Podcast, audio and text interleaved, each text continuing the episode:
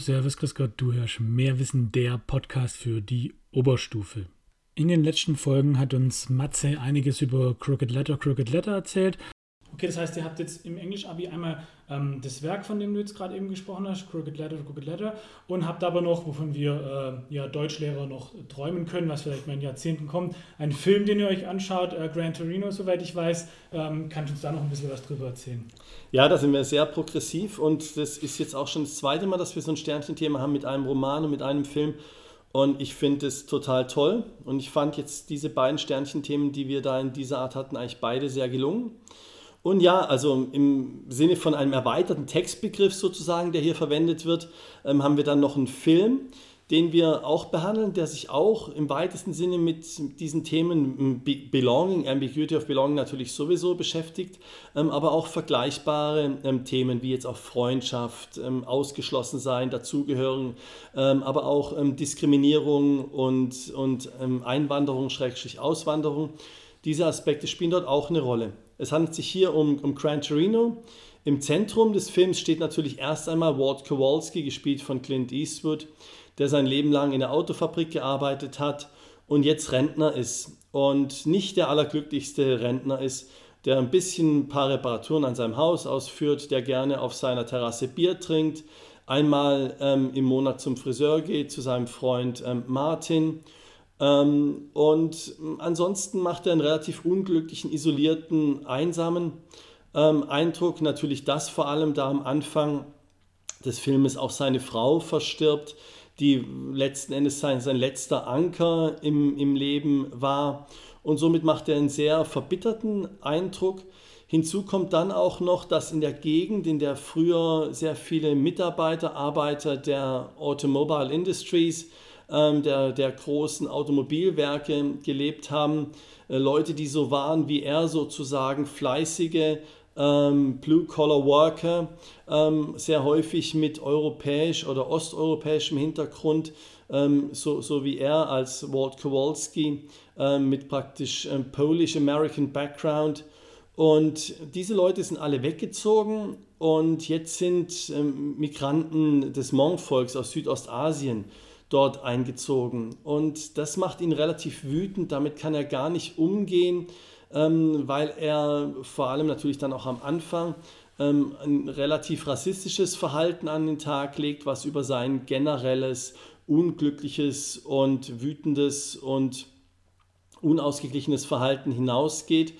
Und somit ähm, wird am Anfang eigentlich ein relativ großer Konflikt dargestellt zwischen Walt auf der einen Seite ähm, und seine, seinem Neighborhood, was sich sehr stark verändert hat, ähm, und hauptsächlich die Hmong Family, die schwerpunktmäßig durch Sue, ähm, das clevere, schlaue und relativ gut integrierte äh, Mädchen der Familie, und Tao, dem etwas zurückgezogenen, nicht so gut integrierten und auch ein bisschen verzweifelt nach seiner Rolle im Leben suchenden Sohn der Familie dargestellt ähm, werden.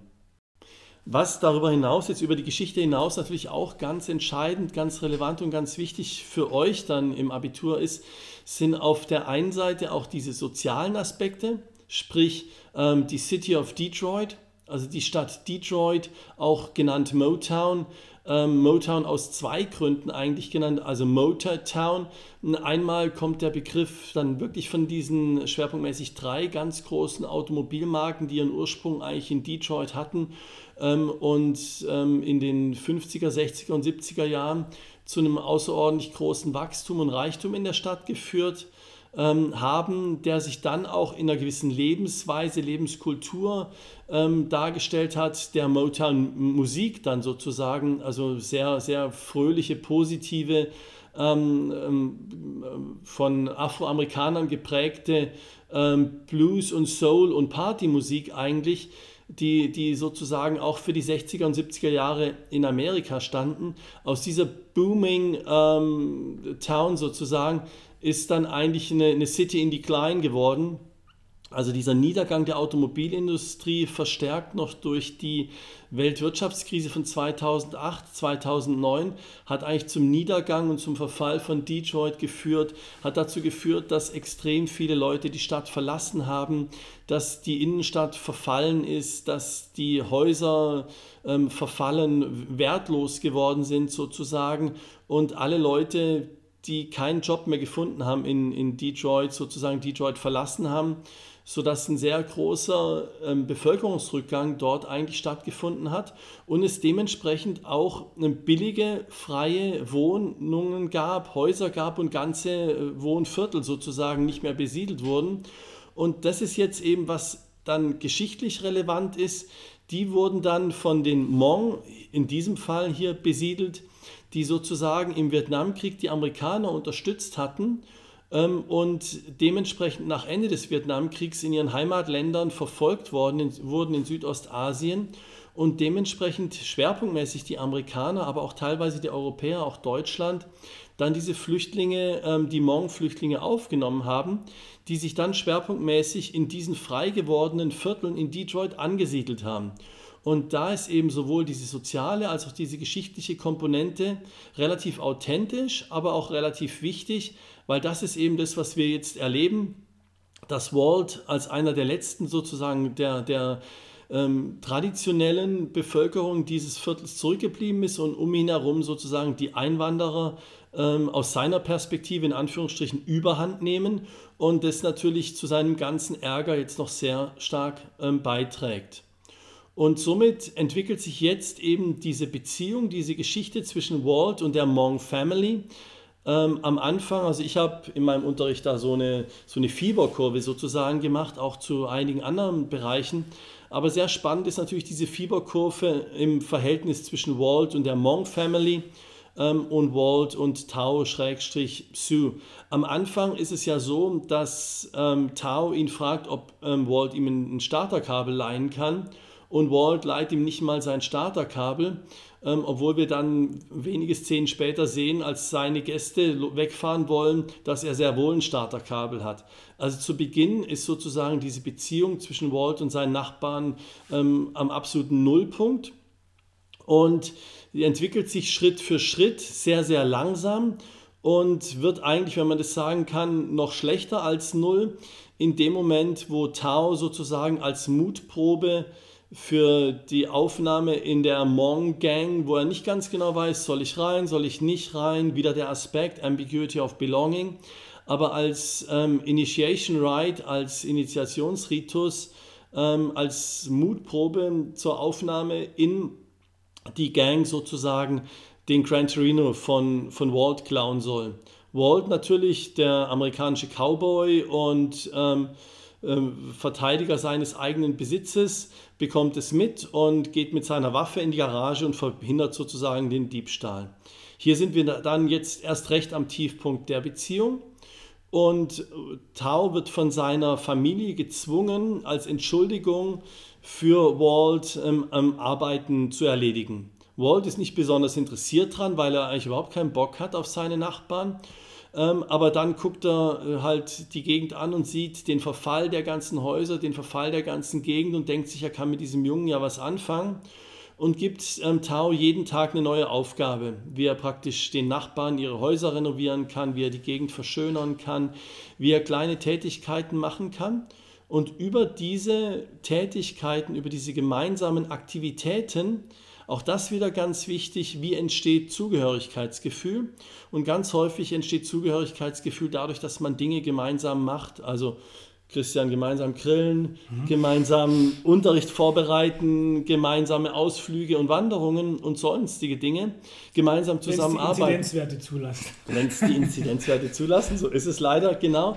Dadurch entsteht ein gewisses Zugehörigkeitsgefühl und das ist eigentlich jetzt hier auch der Fall, ganz, ganz langsam, aber Schritt für Schritt entsteht so ein gewisses Zugehörigkeitsgefühl zwischen Walt und Tao oder am Anfang fast noch stärker zwischen Walt und Sue. Walt beginnt so langsam ein gewisses ähm, Gefühl für diese Nachbarn, ein gewisses Verantwortungsgefühl, vor allem für die, für die jungen Menschen nebenan zu entwickeln. Und daraus entsteht zunehmend ähm, diese Beziehung, zunehmend diese Freundschaft, in der Walt beginnt, ähm, die Nachbarfamilie gegen die gewalttätigen Angriffe der Mong Gang zu verteidigen, die sehr sauer darüber sind, dass Tao sozusagen die Mitgliedschaft in der Gang abgelehnt hat. Und das Ganze führt dann zu gewalttätigen Angriffen mit Waffen, mit körperlicher Gewalt auf die Familie. Und Walt entwickelt zunehmend eben eine Freundschaft. Die Fieberkurve des Zugehörigkeitsgefühls steigt sehr stark an. Er entwickelt so ein, ein Verantwortungsgefühl für die Nachbarn. Er entwickelt eigentlich fast so ein Vatergefühl. Die Familie nebenan hat keinen Vater, er hat eigentlich keine Familie mehr, seine Frau ist gestorben, zu seinen Söhnen hat er nur sehr eingeschränkt eine Beziehung und somit entwickelt sich da dieses Verantwortungs-, dieses Freundschaftsgefühl oder sogar diese Vater-Sohn-Beziehung zwischen Walt und Tao eigentlich. Und das wird sehr schön in, in dieser Phase dann eben auch dargestellt. Und irgendwann mal sagt Walt im Laufe des Films, This boy, he's got no chance. Irgendwann erkennt Walt, dass der Junge eigentlich keine, keine Chance hat. Und interessanterweise erkennt er auch, dass diese Eskalation der Gewalt, also immer mehr Gewalt, dieser vicious circle, die, dieser circle of violence, ähm, man, es gibt einen Moment in dem Film, wo man davon ausgeht, okay, jetzt packt Walt seine Waffen, drückt Tao auch noch zwei Waffen in die Hand, ähm, Sue setzt man vielleicht ins Auto mit Ersatzmunition oder sonst irgendwas und dann gehen Walt und Tao hin ähm, und versuchen die Mon Gang sozusagen auszulöschen. Aber genau das ist eben nicht der Fall, weil this boy, he's got no chance. Walt erkennt, ähm, dass diese Möglichkeiten nicht zur Befreiung von Tao führen werden, sodass er dann am Schluss eben den Weg wählt, dass er sich selbst opfert, was er auch für ähm, sinnvoll erachtet, da er sowieso schwer krank ist und äh, niemanden mehr hat, für den er eigentlich da ist, nicht seine Söhne, äh, nicht seine Frau, sondern wenn überhaupt, dann ist er als, als Vaterfigur, Vaterfigur, Vaterfigur ähm, nur noch für Tao sozusagen ähm, verantwortlich. Und er erkennt, dass diese Eskalation der Gewalt zu nichts führt. Und somit lässt er sich von der Mong Gang erschießen und dadurch kommt die Mon Gang ins Gefängnis ähm, Tao ist von der Last der Gang befreit und darüber hinaus bekommt Tao sogar auch noch ähm, den Gran Torino als, als Erbe und tritt sozusagen dann in Walls Fußstapfen. Und deswegen ist es eben auch ein sehr spannender Film, der sich sehr stark auch mit diesem Thema Belonging beschäftigt und daran eben auch sehr schön anknüpft, wenn auch auf einer anderen Ebene als, als Crooked Letter. Aber natürlich ganz, ganz im Zentrum, ganz stark ist praktisch Belonging World. Wenn wir am Anfang gesagt haben, Kirche, Familie, Freunde, Nachbarschaft, Arbeitsplatz und so weiter. All diese Aspekte, die das Zugehörigkeitsgefühl für Walt ausmachen, sind eigentlich verschwunden. Wenn wir Tao anschauen, ist es eigentlich vergleichbar. Ähm, ähm, er kennt die Gesellschaft nicht, ähm, ist auch gar nicht klar, geht er an die Schule, ähm, hat er einen Arbeitsplatz, eigentlich hat er nichts. Ähm, in der Familie wird er nicht so ganz akzeptiert, ähm, er hat keine Freunde, er möchte aber trotzdem nicht zur Gang dazugehören. So sehen wir, dass es da ganz grundlegende Aspekte gibt, was das Belonging eigentlich angeht. Christian, du siehst so aus, als hättest du eine Frage? Nö, ich bin äh, ja, wunschlos glücklich. Ich habe den Film selber auch gesehen, großartiger Film. Ich finde es auch super, dass ihr, wie gesagt, Filme nutzt und nicht nur irgendwelche Romanverfilmungen, aber habe jetzt durch deine Ausführungen auch nochmal eine andere Perspektive drauf gekriegt und auch das Hintergrundwissen hat mir selber gefehlt beim Schauen. Also insofern an der Stelle von, mir aus danke. Ja, es ist natürlich sehr, sehr komplex. Ähm, eigentlich hätten wir dann auch, wie du das für deine anderen Fächer gemacht hast, eine 20, äh, 20-teilige Serie vielleicht machen sollen.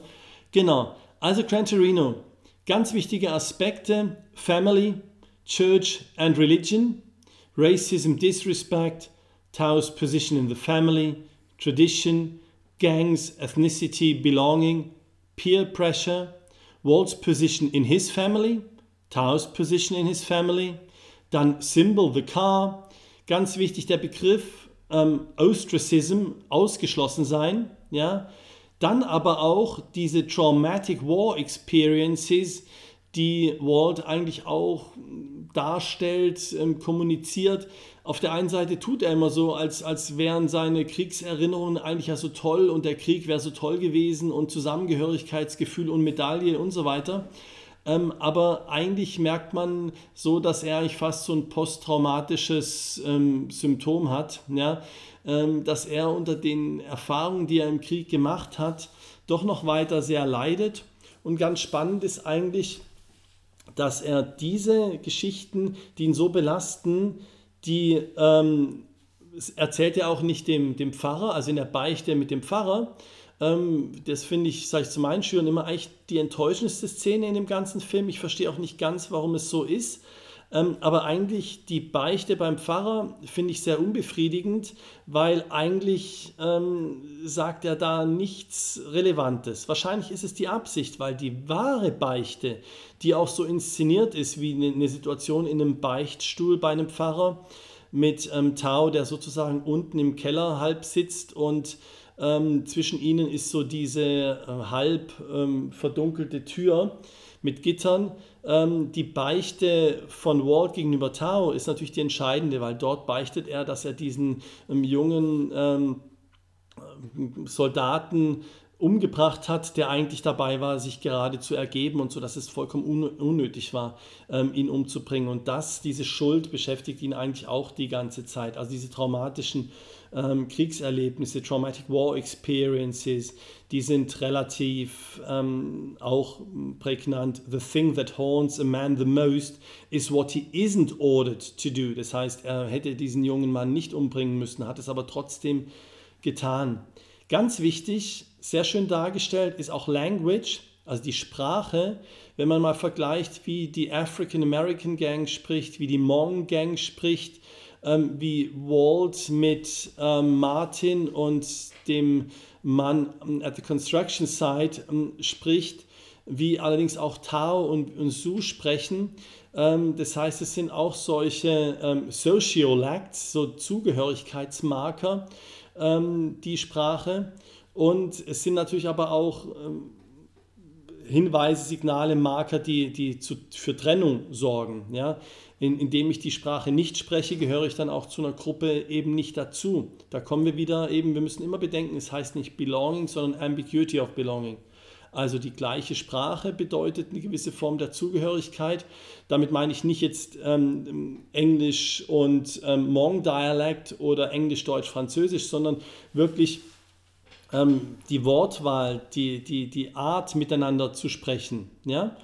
Und natürlich dann ganz wichtig Relationships und Walt's Sacrifice, also die Tatsache, dass Walt sich sozusagen am Ende opfert.